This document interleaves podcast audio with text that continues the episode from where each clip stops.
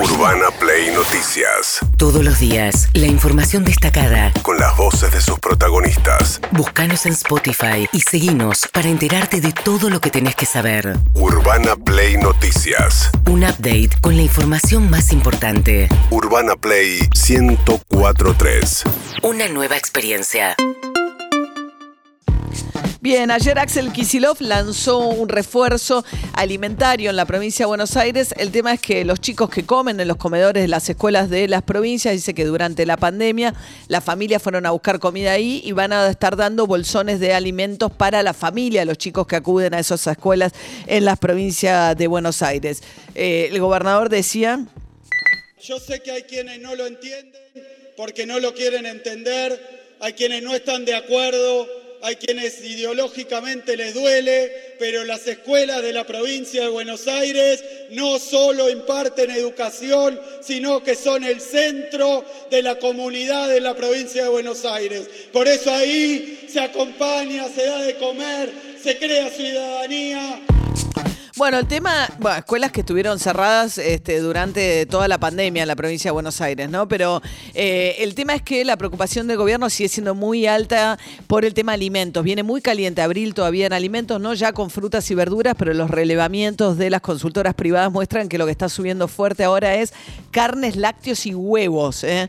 Eh, con lo cual el impacto sobre el número de la inflación de abril se espera que todavía sea muy alto, sobre todo, insisto, en alimentos, que es donde se genera mayor pobreza porque sabemos que los sectores populares consumen gran parte de sus ingresos en la compra de alimentos.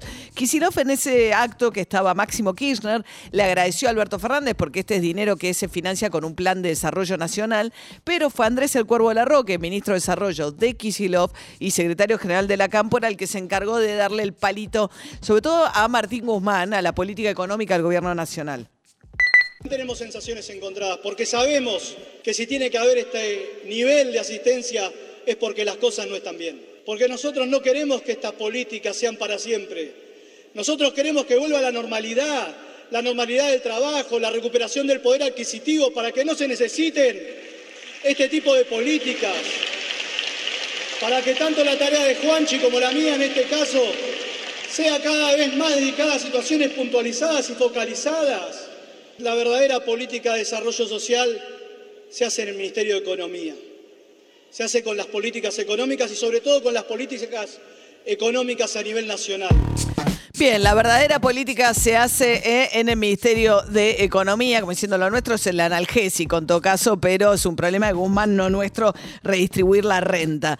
Mientras tanto, Federico Bernal, el interventor del Enargas, ayer habló con Nancy Pasos y ratificó que se viene la suba de tarifas, eh, porque después de lo que está pasando con la inflación, ya nos están escribiendo muchos oyentes, decíamos que el, aumento del GNC se daba a partir de mayo, dicen que no, que ah, ya adelantaron. Que ya adelantaron, que están cobrando un 15% más el GNC en la ciudad de Buenos Aires. ¿Qué decía Bernal sobre las tarifas? Para que haya un aumento en, los precios del gas, tiene que realizarse las audiencias públicas que convocó la Secretaría de Energía. A diferencia de, lo que ocurría en el gobierno anterior, no, son un hecho nada más que ilustrativo. No, acá se escucha lo que la ciudadanía expresa, nosotros lo venimos haciendo desde que asumimos, la pandemia, la, ahora la guerra, eh, con la estampida de los precios internacionales una inflación espectacular en todo el mundo y vinculado a, a, los, a los insumos energéticos. Entonces,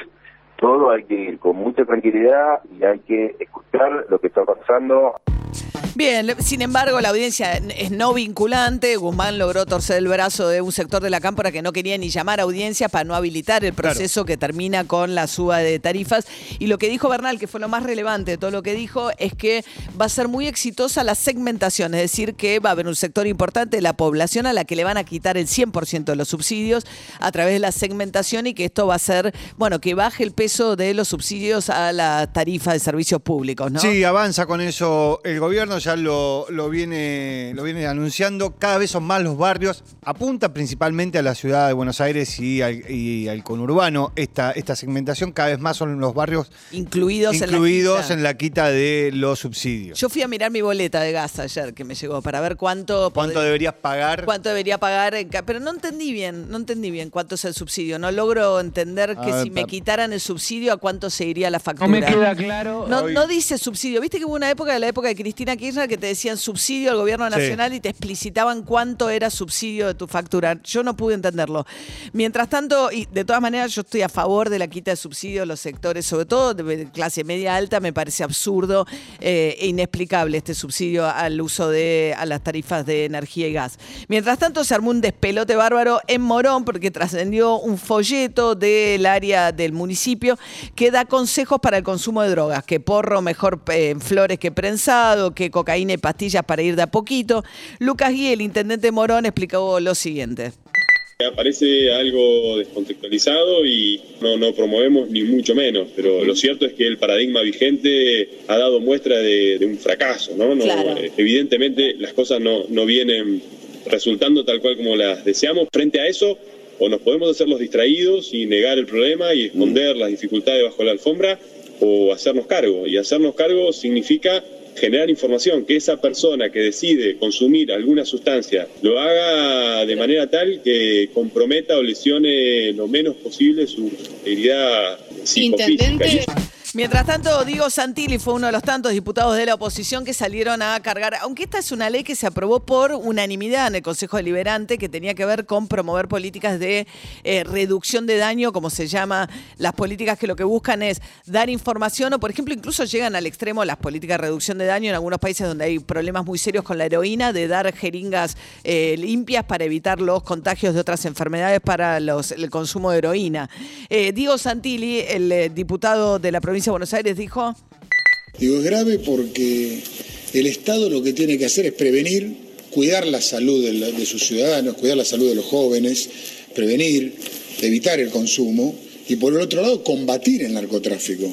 Lo que vos ves por un lado es, se habla del consumo responsable y por el otro lado no se combate el narcotráfico. Así estamos.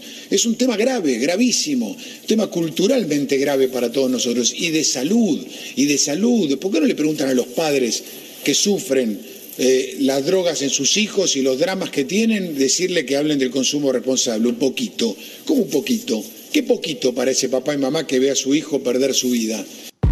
Bien, esto decía eh, que está en plena campaña también, ¿no? Para ser gobernador de la provincia de Buenos Aires, es lo que él querría hacer. Eh, después vamos a hablar con Lucas Gui, que es un intendente de, digamos, él viene de la fuerza de Martín Sabatella en Morón. No es exactamente ni la cámpora, no un integrante de la cámpora, eh, pero eh, bien, él defendió esto como una política de reducción de daños, pero yo creo que hay que discutir qué tipo de política de reducción de daño. Estaba mirando cómo está conformado el Consejo Deliberante de, de Morón y hay mayoría de Juntos por el Cambio. Ajá. Digo, y se aprobó por unanimidad. Claro, bueno, porque venía de la, el intendente anterior, era un intendente de Juntos por el Cambio. El, eh, ex marido eh, de. El ex marido de María Eugenia Vidal. Este. Tagliafico. No, Tagliafico es el jugador, de fútbol, Tagliaferro, perdón. No, no, estamos, nos llevaste cerca igual, gracias, Romy. Bueno, mientras tanto, mientras tanto, María Eugenia Vidal también dijo, hay muchos candidatos.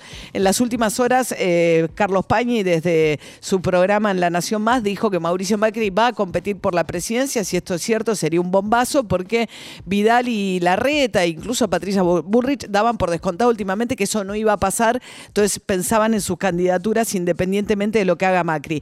Lo que tiene a todos ellos preocupados mucho es el desafío que significa Javier Milei porque le come votos fundamentalmente a Juntos por el Cambio. ¿Qué dijo Vidal sobre Milei después de decir que ya también quiere ser candidata a la presidencia? Yo creo en primer lugar que, que mi ley es el síntoma, no es la enfermedad. Su surgimiento interpela a toda la clase política y, refleja el hartazgo, el enojo que tiene justificadamente una parte importante de los argentinos por la falta de respuesta. Mi ley ya ha dicho públicamente que no va a ser parte de Juntos por el Cambio. Entonces, que Juntos por el Cambio se ponga a discutir si mi ley es parte o no es parte, parece una discusión que no tiene sentido, porque él ha dicho públicamente que no va a formar parte de Juntos por el Cambio. Urbana Play Noticias.